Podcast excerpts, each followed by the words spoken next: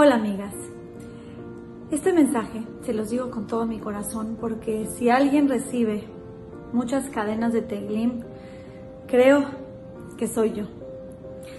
Sé que es muy cansado estar recibiendo un chat de Teglim por una persona, Teglim Express por otra persona y muchas veces ya nuestra actitud es ignorarlo.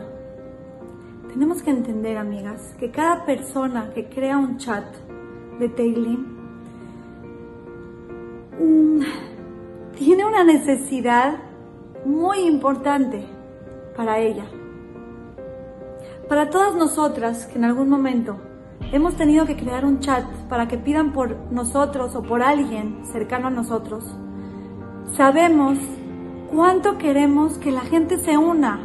Mandamos el chat y estamos esperando que la gente se una y ponemos un texto que motive a la gente para que la gente se una tenemos que tener empatía por los demás y saber que cada persona que manda eso siente lo mismo que nosotros en ese momento y espera lo mismo que nosotros. No estoy diciendo que nos metamos en todos los chats que nos mandan y nos quedemos ahí. Les estoy dando un tip muy, muy importante que nos puede servir a todas para no dejar pasar a ninguna persona sin recibir nuestra ayuda. El tip es el siguiente, amigas, reciben un chat para pedir por alguien. Mi consejo personal es métanse, aunque sea digan un perec de tailing y sálganse. Pero ustedes ya saben que a esa persona la ayudaron y le correspondieron como a ustedes les hubiera gustado que les correspondan si estuvieran en su lugar.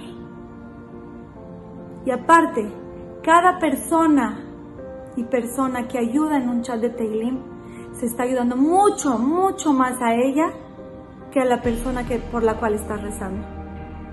Así que amigas, el tip, les llega una cadena de Teilim, métanse, digan un perec y sálganse.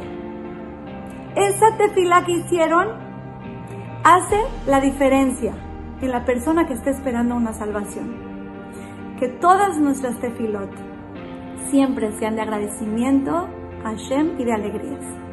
Les mando un beso grande y las quiero mucho.